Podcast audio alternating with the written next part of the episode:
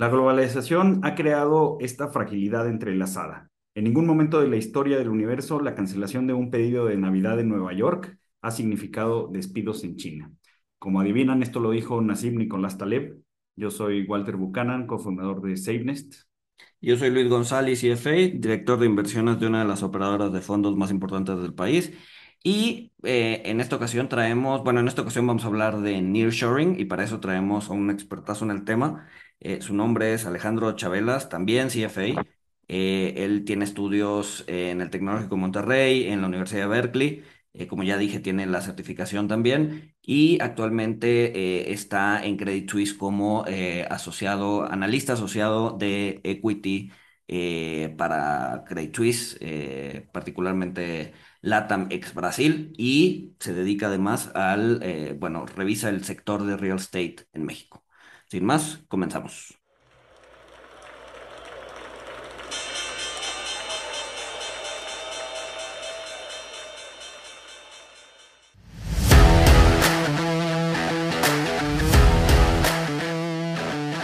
Monito, el otro lado de la moneda. Alex, pues mil, mil gracias por estar eh, con nosotros y, regalarnos una horita de tu tiempo. Mucho gusto de estar aquí, Luis. Este, soy un gran fan del podcast, entonces muy, muy, muy honrado de estar acá con todos con ustedes. No, mil gracias al orden. Oye, pues empezaría con la pregunta básica, ¿no? ¿Qué es el nearshoring? O sea, cuando nos dicen nearshoring, ¿de qué nos están hablando? Buenísimo, sí, es una pregunta que recibo bastante. Este, creo que Partiendo de la definición como más de diccionario, nearshoring uh, es simplemente la práctica de transferir una parte de un negocio, normalmente un negocio multinacional, eh, que, tal vez en el pasado se realizaba en un lugar distante, más cerca ah, de, de las operaciones generales de la compañía, ¿no? Esto pues, viene implícito en el nombre, ¿no? Traerlo a costas más cercanas, eh, por, eso se llama nearshoring, ¿no?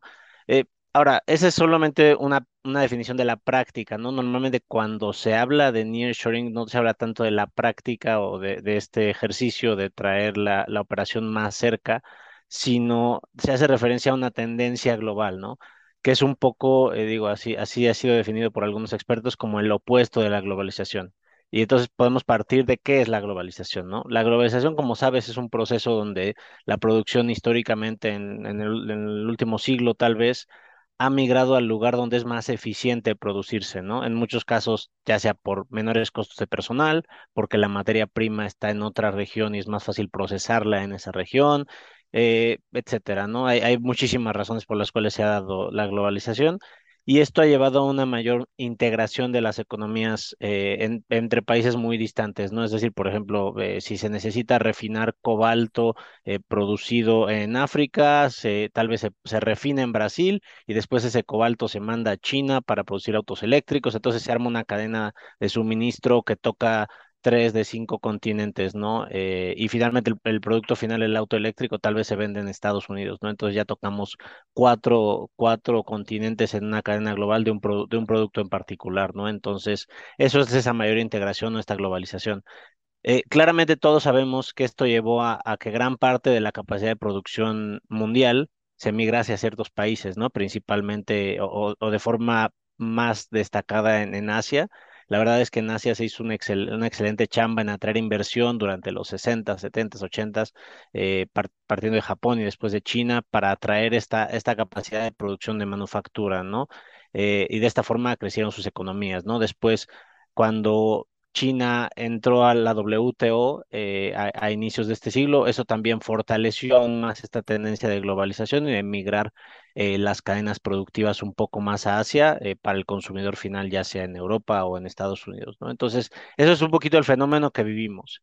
Y te doy algunas, algunos datos solamente para dimensionar qué tan globalizados estamos, ¿no? De 1970 a 2019, el, el porcentaje del Producto Interno Bruto Global que representaba el comercio internacional pasó de, de menos de 25% a más de 50%. Es decir, vimos un, ahora vemos más del 50% del valor de la producción a nivel mundial tocada por alguna actividad de comercio internacional, ¿no? Entonces, lo que tenemos hoy en día es un, un sistema de producción donde todos dependemos muchísimo de procesos o materias primas que vienen de lugares súper distantes, ¿no? Entonces, eso es un poquito donde estamos parados hoy, ¿no? Eh, esto va a ser muy importante para entender qué es lo que está pasando ahora con el nearshoring, ¿no? Eh, y, un poco tocar qué es lo que ha pasado con la globalización en la última década, ¿no? Eh, y esto es algo que ha tocado mucho, les recomiendo algún, algún libro de Danny Roderick, que es un autor muy, muy destacado que está en Harvard, que ha escrito bastante sobre la globalización, ¿no? Y en, en su libro La paradoja de la globalización, él menciona que, que el, el, el, nivel de globalización medido como este porcentaje del PIB se ha estancado desde 2008, ¿no? Está absolutamente flat. Y hay, hay diversas razones para ello, ¿no? Una de, las una de las razones es que las barreras al comercio realmente ya son mínimas. Eh, digo, siempre nos fijamos mucho en donde hay barreras al comercio, ¿no? Pero realmente se han roto muchísimas barreras al comercio a nivel global entonces, eh, esto impide que se generen muchos más beneficios de la globalización, ¿no? O muchas veces ya está equilibrado el beneficio que generaría con el daño que podría causar, ¿no? En casos donde la gente, por ejemplo, pierde sus empleos en ciertas regiones de Estados Unidos y hacen un pushback muy fuerte contra la globalización, es decir, ya están balanceados los beneficios con, con los impactos negativos, ¿no? Eh, hay una barrera al comercio muy importante que no se ha roto eh, y que esta es importante mencionarla porque toca el tema de nearshoring versus reshoring, que ahorita lo tocamos, eh, que es la barrera a la movilidad de, la mano de obra. ¿no? En particular en Estados Unidos hay unos límites muy, muy fuertes a la movilidad de la mano de obra. Eh, el número de visas que se otorga en relación a los solicitantes creo que es el 10% o menos, entonces e, eso es una barrera muy fuerte al comercio que sigue existiendo, ¿no? Y es importante mencionarla para tocar después por qué es nearshoring, ¿no? Eh, mencionas, mencionas, Alex, eh, el, el, reshoring, entonces creo que vale la pena aprovechar para que nos digas, eh, pues, qué es el, el reshoring, qué es, cuál es la diferencia con el, con el nearshoring, porque pues ahorita, o sea, creo que, creo que viene acompañado el nearshoring, el, el reshoring, el friendshoring. ¿A qué se refieren todos estos términos? Sí. Nearshoring sería, en este caso, la tendencia global de traer las cadenas productivas cerca de tu país, ¿no? Cerca del país donde se consume el bien. Reshoring se refiere a traerlo de vuelta a tu país. Y esa es una distinción importante. En, el caso de Estados Unidos sería la diferencia entre obligar a las empresas a traer su producción a Estados Unidos o traerlas a algún lugar cercano a Estados Unidos o que por, por cómo se comporten las empresas lo traigan cerca, ¿no? Entonces, ese es. Hay un tercer concepto importante aquí que es ally shoring, que es el ally shoring se refiere a traer la producción, llevar la producción tal vez de cualquier país a un país que tú sepas que es tu aliado, ¿no? Eh, o sea, por ejemplo, si, si, estamos hablando de, de, México, Canadá y Estados Unidos, este, pues un, un ally shoring o friend, friend shoring, eh, pues sería que eh, Estados Unidos o Canadá o México pues traigan sus proveedores o, sus procesos productivos a cualquiera de los tres países miembros del TEMEC.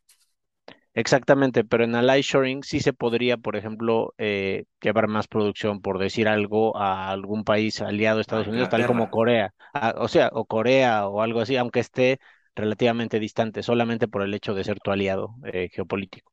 Oye, y, y, estamos hablando, o sea, el, el nearshoring, eh, reshoring, allyshoring, friendshoring, estamos hablando de una, de una tendencia de desglobalización o más bien estamos hablando de una tendencia donde ya no, ya no se está buscando la eficiencia o la optimización, porque pues eso el, el COVID nos abrió los ojos de que deja las, las cadenas de producción sumamente vulnerables eh, y pues realmente va a continuar la, la globalización, eh, pero, en menor grado, ¿no? En menor grado, así es. O sea, las empresas, eh, por ejemplo, pues si, si, yo compraba todos mis chips de Asia, pues ya, ya voy a comprar alguna parte de mis chips en, en, algún lugar cercano, en, en, en reshoring o nearshoring, eh, pero voy a seguir comprando de, de, de Asia. O sea, simplemente eh, como el cuerpo, pues tengo dos pulmones por si uno falla, dos riñones por si, por si uno falla, entonces ya voy a tener más proveedores y, y ya no nada más me voy a ir con el más barato. Yo creo que estamos, la forma más clara de explicarlo sería que estamos redefiniendo lo que es eficiencia, ¿no? Es decir, eh, como nos acostumbramos en los 90 o en los 2000 a pensar en eficiencia, era just in time, y menores costos, ¿no? Así es como pensábamos a, nivel global. Sin embargo, en la pandemia aprendimos que tal vez tener menores costos durante cinco años y después que un año se interrumpiera toda la producción y que las, la, el tiempo de trasladar un producto subiera de 20 a 180 días, pues te causaba mucho más pérdidas que tal vez tenerlo cerca, ¿no? Entonces se está redefiniendo un poquito la eficiencia y combinándolo un poquito con resiliencia, eh, porque aprendimos, como bien mencionas, durante la pandemia, que estábamos muy sujetos a, a unas cadenas globales tal vez un poquito frágiles y por otra parte, también es un tema de manejo de riesgos. Estamos viviendo un mundo en el cual la geopolítica ha cambiado, donde ya estamos en un mundo multipolar y ustedes han hecho un gran, gran trabajo de hablar al respecto. Eh, eh, si vives en un mundo multipolar y tú estás en uno de los polos, pues tienes que incorporar los riesgos geopolíticos inherentes dentro de tu manera de pensar, de tu, de tu, de tu cadena de suministro. No puedes simplemente ignorarlo y pensar en, en solamente menores costos ya, ¿no? Entonces, así lo definiría. Sigue siendo lo más eficiente, pero con una visión un poquito más de largo plazo y un, un poquito más incorporando los riesgos, ¿no? Sino Eh, pero sí, que, de hecho, varios analistas ya no usan el tema just in, just, eh, in time, pero sí just in case, ¿no? O sea, ya es así como eh, una especie de redundancia dentro de las cadenas de producción para eh, que esta misma redundancia te pueda eh, sacar de un apuro si es que China se le ocurre de cerrar o si es que hay una guerra en Ucrania, etcétera, etcétera, ¿no? Exacto, exacto. Y solo para darte una idea de qué tan prevalente es esta manera de pensar entre los ejecutivos en Estados Unidos al menos, eh, de acuerdo a la consultora A.T. Kearney, el 92% de los ejecutivos de manufactura en Estados Unidos, de una encuesta que ellos hicieron, está considerando regresar operaciones específicamente a Estados Unidos, ¿no? Desde Asia. Eh, esto, esto es lo lo que habíamos mencionado, que era reshoring. Ahora, no significa que todo se va a regresar al país, ¿no? De vuelta. Eso tienes toda la razón, Walter, porque incluso las tecnologías, las materias primas que usamos, ya está, ya lo que evolucionamos como, como humanidad desde los setentas, pues ya, ya aprendió a usar ciertos medios productivos que tal vez sí dependen de ciertas zonas, ¿no? Eh, no creo que tengamos este que los textiles regresen a Estados Unidos, por decir un ejemplo, porque no habría una ventaja comparativa muy importante en ese sentido, ¿no? No vamos a tener tal vez producción de, de cobalto en México, porque no hay cobalto, ¿no? Tal vez tenemos litio, pero no hay cobalto. Es decir, sí va a haber, seguir habiendo una globalización. Yo no sé, yo no sé decirte para dónde va este indicador de globalización de comercio internacional GDP. Puede que siga subiendo, pero, pero al final más que eso es una, es un cambio en la manera de pensar, ¿no? Para incorporar más estos riesgos eh, geopolíticos o logísticos, ¿no? Creo que eh, eh, este es un tema importante y, y de mucho interés eh, para México, pues justo por, por lo que venimos comentando, ¿no? O sea, es, es mover cadenas de, de suministro pues cerca, cerca de los procesos. ¿cómo, cómo nos está afectando a nosotros? ¿Nos estamos beneficiando de, de, del nearshoring? ¿Qué, qué tanto se está dando en México? Digo, tengo entendido que hay gente que dice que eh, va a traer muchos beneficios. Hay otros más escépticos que dicen que no se va a dar. Claro, eh, pues déjame te planteo un poquito cómo está el debate en ese tema, al menos entre analistas de, de bancos, ¿no? Este, nosotros hemos hecho bastante trabajo para tratar de entender o dimensionar numéricamente eh, si esto está sucediendo, ¿no? Creo que que suceda el nearshoring lo podemos descomponer en que, veamos producción venirse de Europa o Asia a México, ¿no? Y eso es muy difícil de medir por su naturaleza. Tendrías que ir a cada cada vez que llega una empresa a México, ir a preguntarle por qué llegó a México, si tal vez tenía producción en, en, Asia o en Europa, si le están cerrando, si le están ampliando vía México y no vía otro país. Entonces es una pregunta bastante difícil de, de- de responder o de afirmar eh, numéricamente. Y muchas veces la gente que viene a México, pues tal vez no conoce lo que está pensando el ejecutivo en, en Oslo o en, en Taiwán al respecto, ¿no? Entonces es una pregunta difícil, ¿no? Eh, es muy difícil hacer ese approach detallado pero hemos escuchado algunos, algunos economistas de algunas otras casas de bolsa, eh, sin decir nombre, decir, oye, pues no veo evidencia de que está pasando, ¿no? Y, y citan la inversión extranjera total o las exportaciones totales, ¿no? Que en ambos casos eh, están, en particular las exportaciones están estables cuando ajustas por inflación, ¿no? En la primera mitad de 2022. Y tal vez, eh, o contra, comparando, ajustado por inflación y comparado con prepandemia, que es el comparable correcto, ¿no?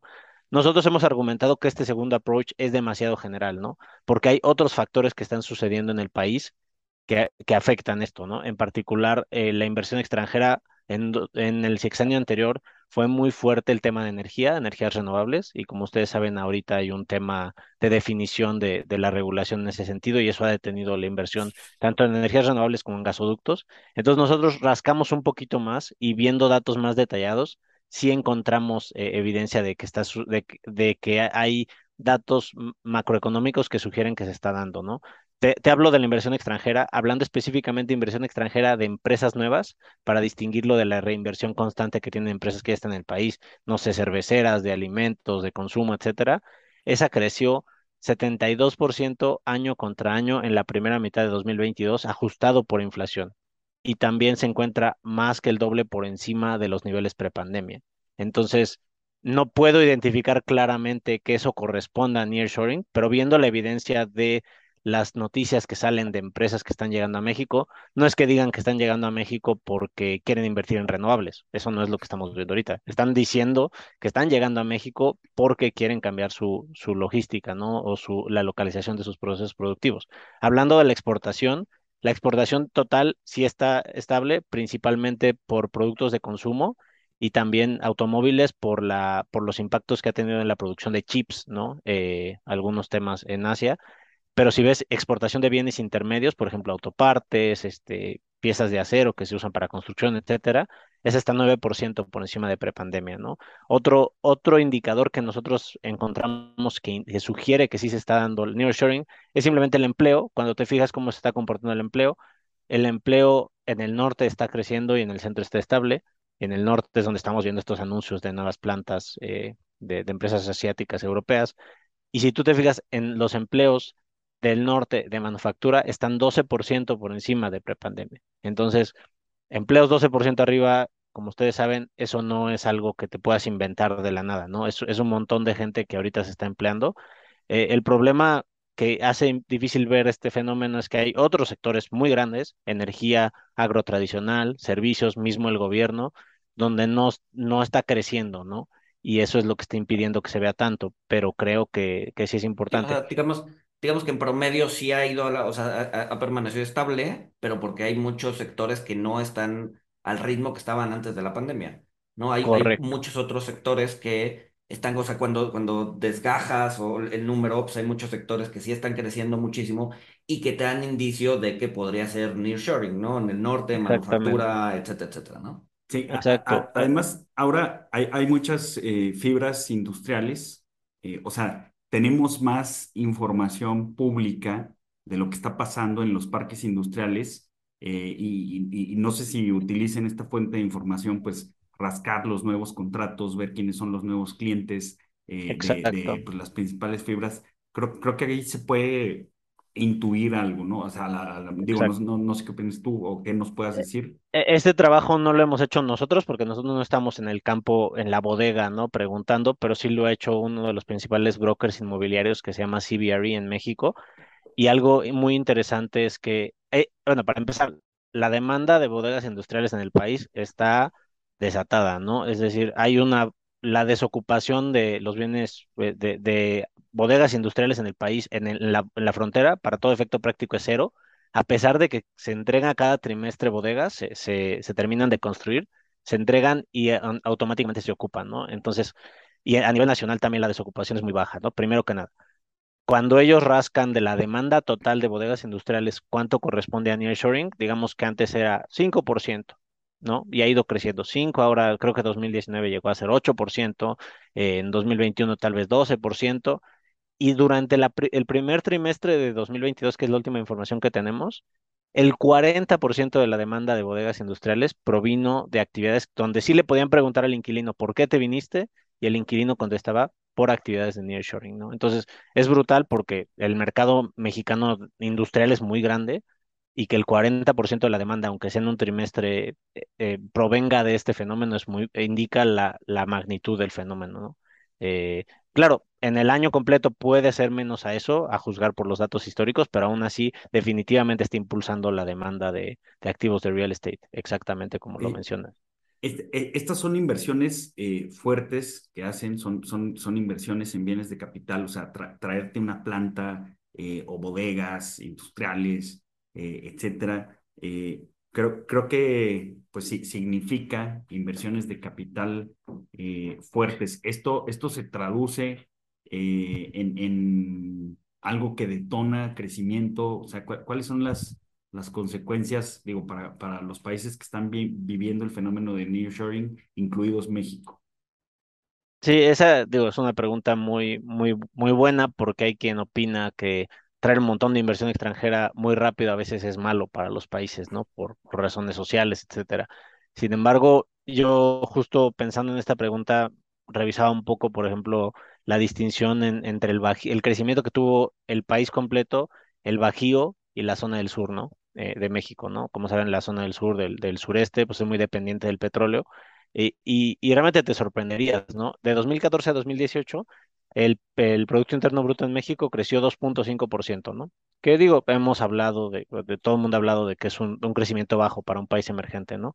Sin embargo, si tú te pones a revisar los países que recibieron un poco de, de inversión extranjera de automotriz fuerte en ese tiempo, que principalmente fue el Bajío, eh, Querétaro, Aguascalientes, que recibieron plantas de Nissan o plantas de autopartes fuertes, estos crecieron casi el 6% ambos mientras que otros estados que son dependientes de la explotación petrolera, como el caso de Tabasco o de Campeche, eh, o, del agro, como el caso de Veracruz, eh, Veracruz estuvo flat, es decir, no creció el PIB en, cinco años, lo cual, pues, como ustedes saben, en términos económicos es mucho sufrimiento.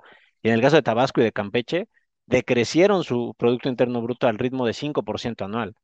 Es decir, si tú tenías una tiendita, cada año vendía 5% menos eh, ajustado por inflación, ¿no? Que imagínate lo que eso le hace al, no solamente, no solamente te hablo a las economías de las familias, sino lo que eso le hace al tejido social, ¿no? Y eso lo hemos visto un poco en algunos de estos No, y además es, es, muy curioso esto que dices porque justo son los eh, estados eh, ligados al petróleo, ¿no? Y prácticamente de 2008 a la fecha hemos visto que eh, el crecimiento del país ha sido arrastrado por la industria petrolera y por la industria minera, ¿no? Ha sido un drag que en los peores años le ha costado cerca del 0.8 o 0.7% del PIB a México, ¿no? Es decir, si crecimos ese año 2%, si hubieras quitado la industria petrolera, te hubiera crecido 2.7% el país, ¿no? Entonces, si tienes un drag de industrias que, eh, pues que están muy subsidiadas o que, o, que le pesan al, digamos que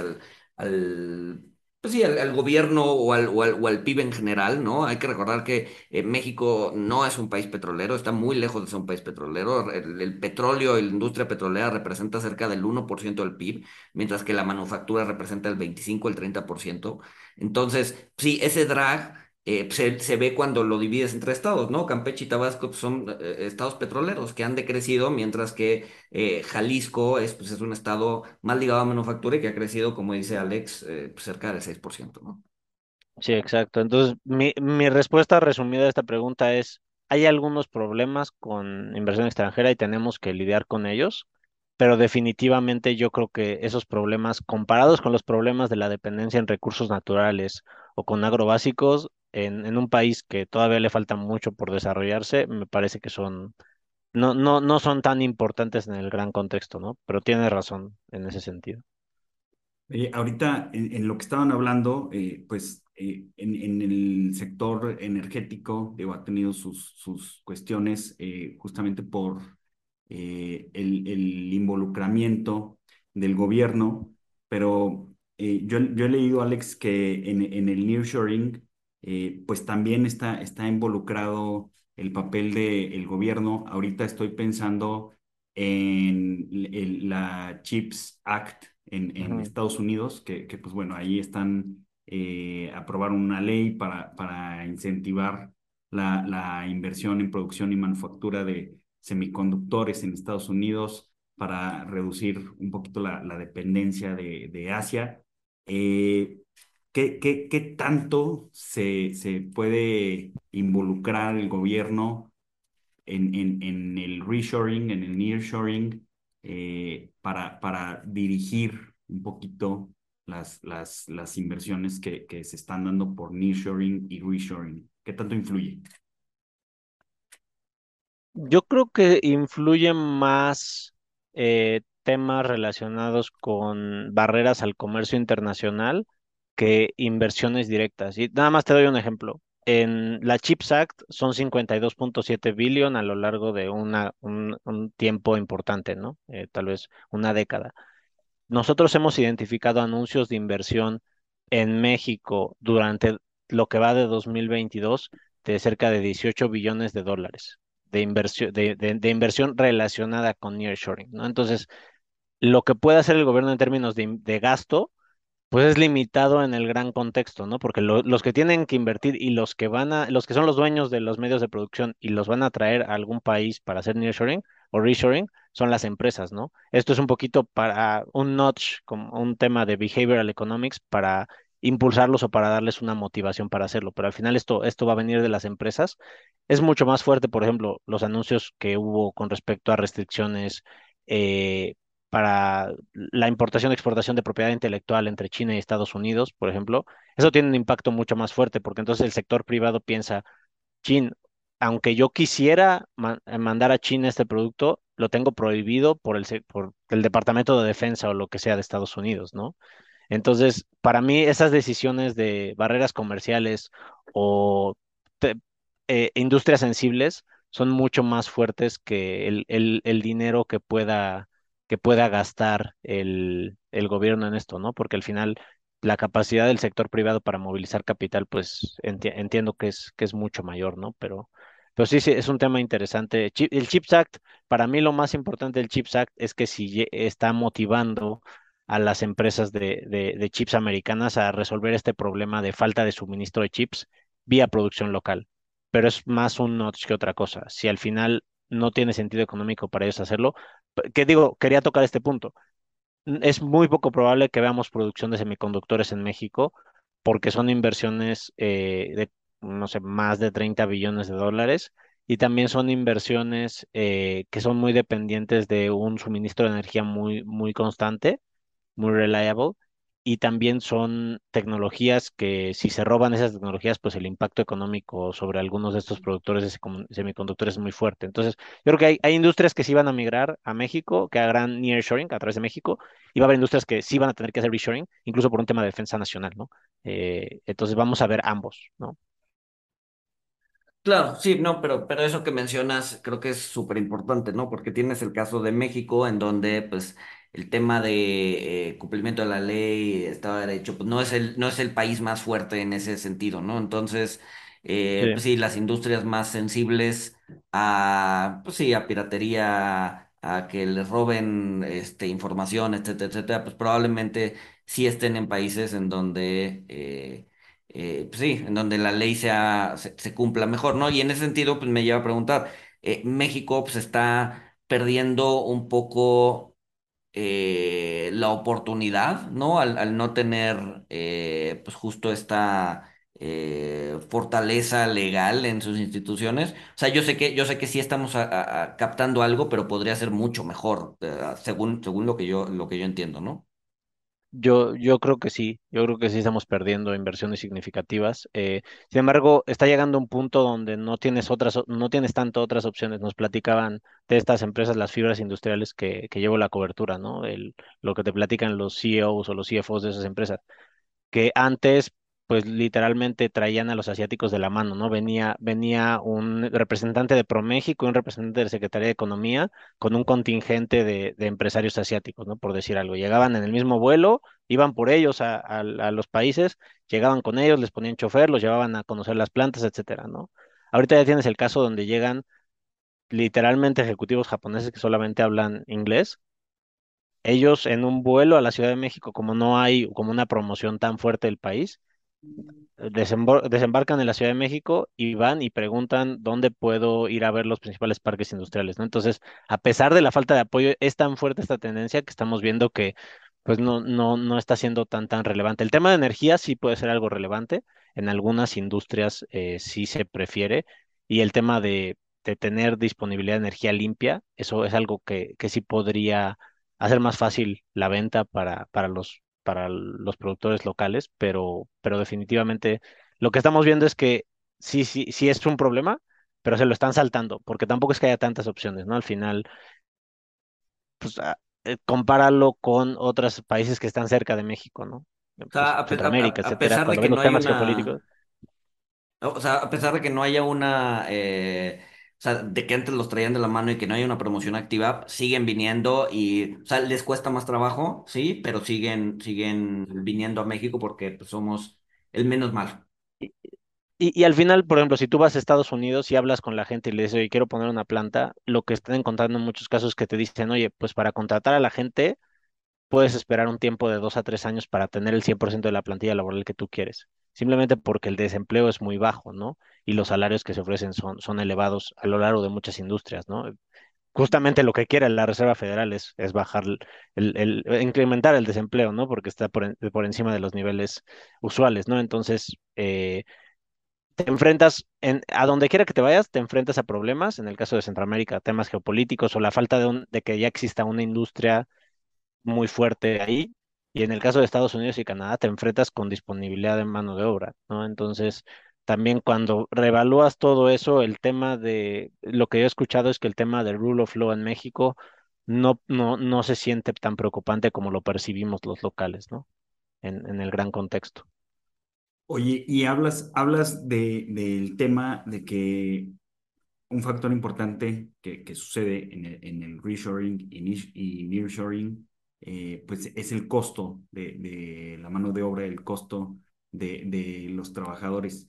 Eh, o sea, el, el- mencionas que es, otra forma de, de buscar la eficiencia eh, para que las cadenas sean un poquito más resilientes. Yo, yo lo que entiendo es que pues está saliendo la, la producción un poco más cara eh, pues por, por las inversiones que se hacen, lo que te va a costar la mano de obra. Esto me lleva a pensar que, que de cierta forma puede ser inflacionario, el, el, o sea, todos estos fenómenos de, de, de nearshoring. O sea, por un lado tienes inversión de capital que trae crecimiento, pero por otro lado también traes un componente que agrega la inflación. Eh, estoy de acuerdo en particular en cuanto a reshoring. Claramente los empleados americanos ganan más que los empleados en países emergentes.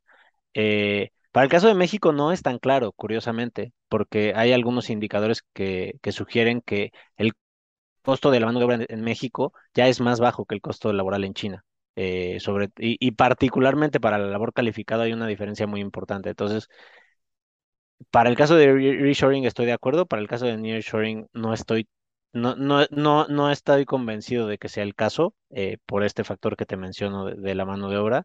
Eh, además de que en México, por, por fortuna, tenemos acceso a gas natural americano eh, y para ciertas industrias, eh, este costo de los energéticos del carbón, que se ha disparado el costo en China o se ha disparado el costo en India, eh, nadie sabe para dónde va el precio de estos energéticos o, en dónde van a acabar, pero al día de hoy y, y mucho más comparado contra Europa, tal vez hay algunos ahorros por la plataforma de, energética que tiene el sur de Estados Unidos de, gas natural y en algunos casos pues si, se, si te dejan poner el parque de, de, de, lu- de energía solar, pues también la disponibilidad de energía solar es muy fuerte. Entonces, hay algunos offsetting factors que hacen que no sea tan fuerte ese tema inflacionario, pero definitivamente sí, por ejemplo, mandar una, una planta manufacturera que estaba en China a Estados Unidos, definitivamente yo creo que el costo unitario te, te sale más caro, ¿no? Eh, sí, pero también, y esto hay que mencionarlo, Vivimos en un mundo donde el, el fenómeno inflacionario más fuerte, y lo ha mencionado Agustín Cartens y, y su equipo en, en el, en, en- no, ¿cómo se llama? En- Bueno, Agustín Cartens en el, está en el BIS. en el BIS, perdóname, iba a decir BIS, perdón. Eh, el fenómeno del, de greenflation, ¿no? El fenómeno de, del ESG y lo que eso está generando en temas de costos de de energía Posiblemente sea algo que nos tenga que preocupar un poco más en cuanto a temas inflacionarios de largo plazo, en mi opinión, al tema de, de nearshoring, ¿no? Eh, el tema, y lo hemos visto, ¿no? Al día de hoy estamos viendo los costos de los energéticos subiendo de forma importante porque no hubo exploración petrolera tan significativa en la década pasada, ¿no? Entonces, si aquí hay petróleo aquí hay gas natural, pues esto te puede ayudar a mainar un poco los efectos de nearshoring, ¿no? Eh, de la inversión de capital inicial. Tú estuviste, Walter, dándole vuelta a un, paper que salió hace poquito de Russell Napier, ¿no? Que decía que el, que el nearshoring iba a traer como cosas buenas a mediano plazo, pero que en el largo plazo podía ser eh, está inflacionario. No sé si, no sé si podemos platicar un poquito de, de, de eso, ¿no? ¿Por qué, podría ser está inflacionario en el largo plazo? Sí, lo, lo, o sea, lo que comenta en, en el paper, pues es, es parte lo que, de lo que hemos platicado contigo, Alex, que eh, pues el, el nearshoring, el reshoring, el, el ally-shoring, eh, él cree que, que van a traer un boom, o sea, un boom todavía más fuerte del que estamos viendo eh, en, en inversiones de, de capital. Pues esto porque todo se alinea, ¿no? Todo se alinea para ir para allá. Este, la, la fragilidad de la cadena de suministro que vimos en, en COVID, en el caso de Europa, pues la dependencia energética con, con Rusia. Entonces, él, él cree que, que, los gobiernos van a estar incentivando el, el nearshoring, el, el reshoring, eh, que esto va, va, a traer un boom, eh, va a traer más crecimiento que, que inflación. Pero lo que le preocupa a él es que, pues como, como sí hay cierta influencia en los gobiernos, que esto pueda causar eh, misallocations, o sea, de, de, capital, o sea, que, que termine siendo un capital mal colocado, mal, mal posicionado, mal invertido en el largo plazo, eh, que en el largo plazo pues todo, todo regrese a, a donde salga más barato eh, lo cual resultaría en, en, un exceso de capacidad, en un overcapacity, lo cual tendría como, como último resultado este, nivel, niveles de desempleo alto con inflaciones altas, o sea, un, un extra inflation. O sea, él no dice que vaya a suceder eso. Primer, primero ve un boom de varios años, pero sí ve un riesgo de que eso pueda pasar, que creo que pasó en Reino Unido este, con, con inversiones en, en carbón, en, en, otras industrias, claro. eh, creo que automotriz en, en los ochentas. Eh, ¿tú, ¿Tú crees que, que esto pueda desembocar en el largo plazo en, en, en un escenario de, de stagflation? O sea, ¿crees que los riesgos de eh, colocar mal el capital, por así decirlo, invertir mal el capital, sean altos? Creo que sí es un riesgo. Ahora, pensémoslo de otra forma. E esa tesis se basa en la idea de que el mundo multipolar en el que estamos viviendo o que empeza estamos empezando a vivir, no sé desde, no sé desde cuándo, ¿no? Tal vez desde 2015, 2016, que, que algunos países asiáticos externaron que, que iban a ser un poco más independientes de, del mundo como lo conocemos, eh, que eso va a desaparecer. A mí lo que me cuesta trabajo es pensar que eso, que eso, que eso va a dejar de suceder, ¿no? Que vamos a volver a vivir un mundo unipolar, ¿no? Eh, para empezar. Entonces, ese sería mi principal contraargumento contra la tesis de, de Russell Sniper, ¿no? Eh, en segundo lugar, sí hay algunas políticas que me parece que podrían sugerir esto de, de misallocation of capital, en particular este EV credit, no sé si lo vieron, de, las empresas americanas automotrices, que, se le da un subsidio de 5.500 dólares eh, por vehículo eléctrico producido en Norteamérica. Eh, esto es claramente lo, que menciona Walter. Eh, esto es claro, esto es, digo, es el average selling price en Estados Unidos son 26 mil dólares, entonces 5.500 dólares es muchísimo. Eh, entonces, esto claramente podría llevar a este misallocation of capital. Al final, una tendencia muy divertida que hemos visto en cuanto a, vehículos eléctricos es que hay grandes anuncios de plantas de vehículos eléctricos en Estados Unidos. Si, si lo buscan en internet, no, pues en Memphis pusieron una, van a poner una planta, en Ohio van a poner otra planta, y después al año y medio, dos años, anuncian que esa planta ahora se va, va a hacer una expansión en Cotitlán, por poner un ejemplo, ¿no? Aquí en México. Entonces, muchas veces las empresas eh, están post, mi, mi, impresión es que están posturing un poco en cuanto a reshoring, porque reshoring, como tú bien mencionas, pues el tema de costos es muy fuerte, la diferencia de costos es muy fuerte, y al final el punto medio en el que están cayendo es el nearshoring, ¿no? Para evitar justamente este misallocation de capital que mencionas. Pero definitivamente algunas políticas implementadas, en particular este subsidio a los vehículos eléctricos, podrían llevar a un misallocation of capital. Eh, pero de esto a llegar a una a, a que esto, esta capacidad nueva se vacíe porque ya podemos volver a producir en China como estábamos acostumbrados, dependería de ya no estar en un mundo multipolar y yo creo que vamos a seguir en un mundo multipolar un rato todavía, ¿no? No, no sé, mm, digo, nadie sabe en 30 años qué va a pasar en geopolítica, ¿no? Pero Sí. Pues nadie sabe en tres meses qué va a pasar en, en- en geopolítica, ¿no? Mañana. creo, Mañana, pero creo que estamos pero seguros pareció- que en tres meses vamos a seguir en un mundo, un, mu- un mundo por lo menos bipolar, ¿no? Sí, claro, por decir- supuesto. La, la verdad se me hizo muy interesante eh, la, la tesis de, de Russell Napier, pero él mismo comenta que pues hay muchas cosas que, que no se sabe que puedan pasar y No, y a ver, y, y misallocation de capital siempre ha habido, ¿no? Y, y venimos de un, de un proceso de misallocation de capital en donde durante 10, 15 años se, se dejaron de un lado la industria típica, ¿no? Energía, la industria que no, que no tenía un alto yield y se fue a meter lana a tecnología y a lana, a, a- a cosas que eran como más eh, rentables, ¿no? Y hoy por hoy, pues también es una, pues, parte de lo que estamos pagando, ¿no? O sea, la falta de CAPEX en pues, toda esta industria básica que da servicios, pues es- nos está pasando factura hoy por hoy, ¿no? Entonces, o sea, no importa que venga el nearshoring o el rearshoring o lo que sea shoring, eh, a lo que voy es que al final del día, pues sí vamos a tener, o sea, sí se van a dar excesos en algunas, en algunos sectores como siempre ha existido, ¿no?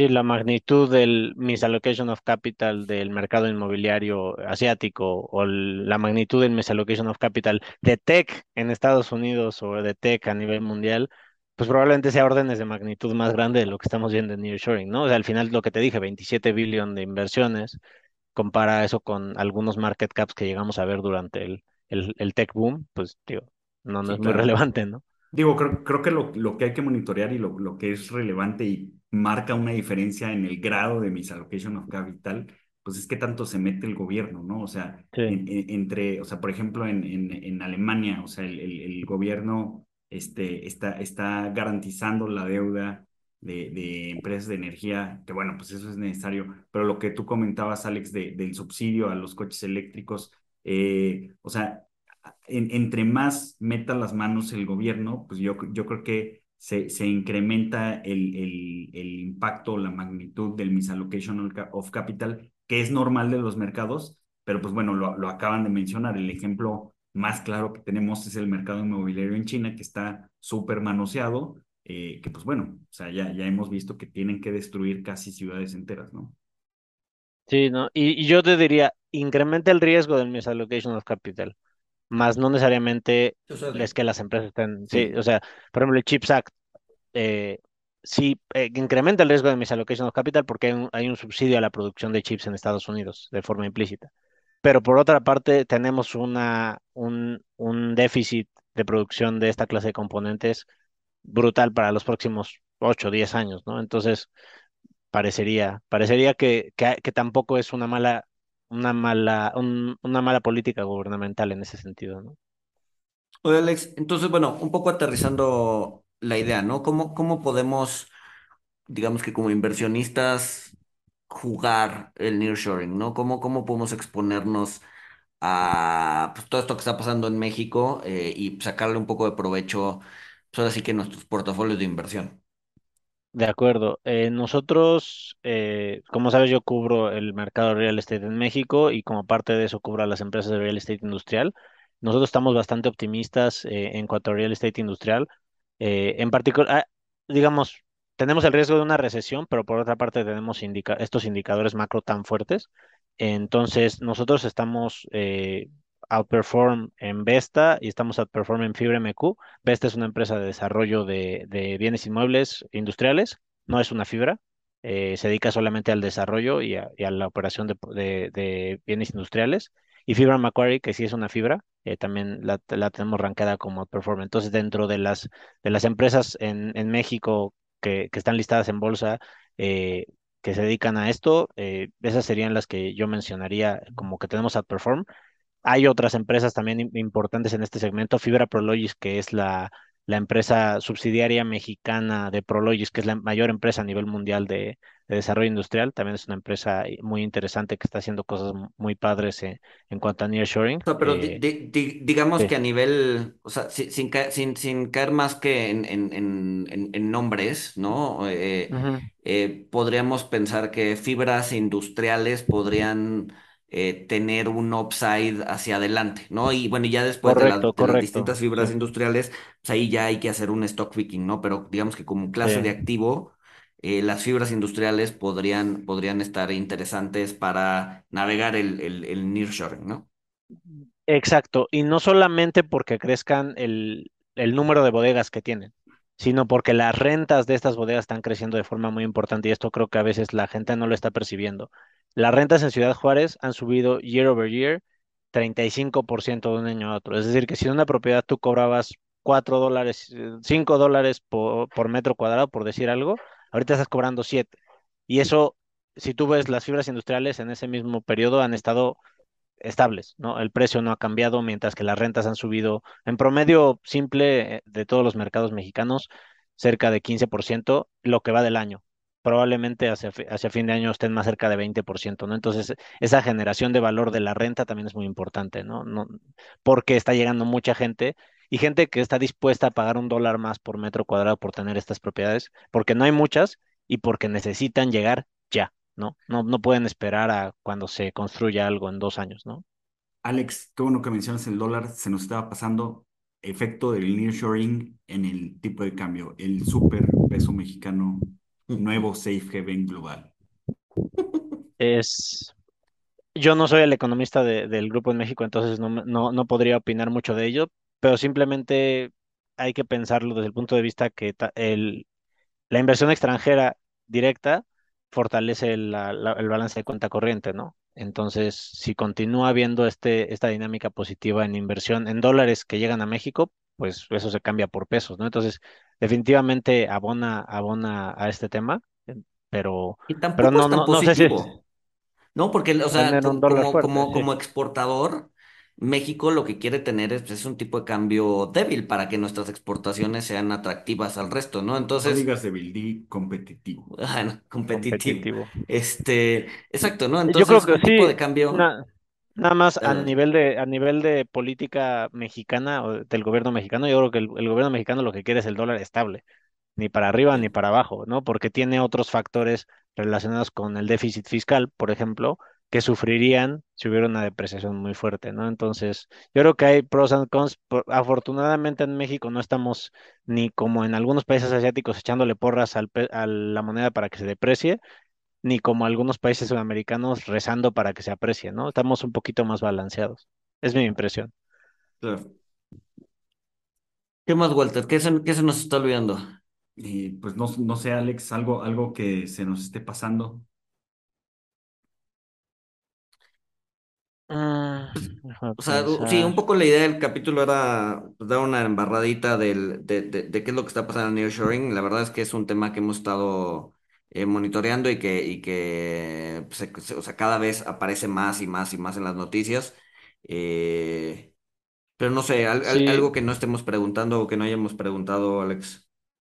ah, tal vez l- el interés de los extranjeros por esta tendencia, eh, creo que no es tan, gra- no ha sido tan grande como nosotros esperábamos. Eh, hay muchos temas geopolíticos macro sucediendo en el, en el mundo ahorita, entonces es, es un poco difícil, y, temas de evaluación también de, de la Fed que hacen que sea difícil concentrarse en esto, ¿no? Que es una teoría de largo plazo. Entonces, ahorita no hemos visto inversionistas extranjeros tan interesados en esta tendencia, saben que está ocurriendo, pero tal vez no están tan, tan invertidos en esta tendencia. Entonces, yo creo que sí en los próximos tres años, si continuamos viendo esto gradualmente suceder, va a haber cada vez más interés en ello.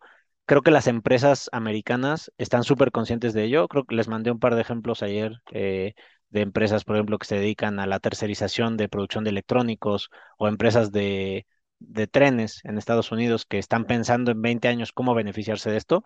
Pero hablando del inversionista institucional, mi, mi percepción es que todavía no están tan invertidos en esta tendencia porque estamos en un momento difícil de los mercados, ¿no? Lo cual ha hecho que no se, no se concentren tanto en esto, sino en qué va a pasar con Ucrania, qué va a pasar con el petróleo y qué va a hacer la Fed, ¿no? Hay, hay temas más macro que distraen, ¿no? O sea, un poco, un poco aterrizando, la idea es que a lo mejor si la tendencia sigue, podríamos ver todavía números muchísimo más atractivos que los que estamos viendo hoy, ¿no? Hacia adelante. Y yo creo que también más interés en la Bolsa Mexicana de Valores eh, de lo que hemos tenido hasta ahora. Como ustedes saben, pues la, en la, bolsa ha disminuido su, liquidez eh, no ha habido colocaciones más que, justamente más que de fibras en los últimos años, eh, pero podríamos ver un, un, un reinicio del interés en, en, la Bolsa Mexicana de Valores debido a que se buscarían inversiones relacionadas con nearshoring en México, ¿no? Y podríamos ver, podríamos ver un resurgimiento, ¿no?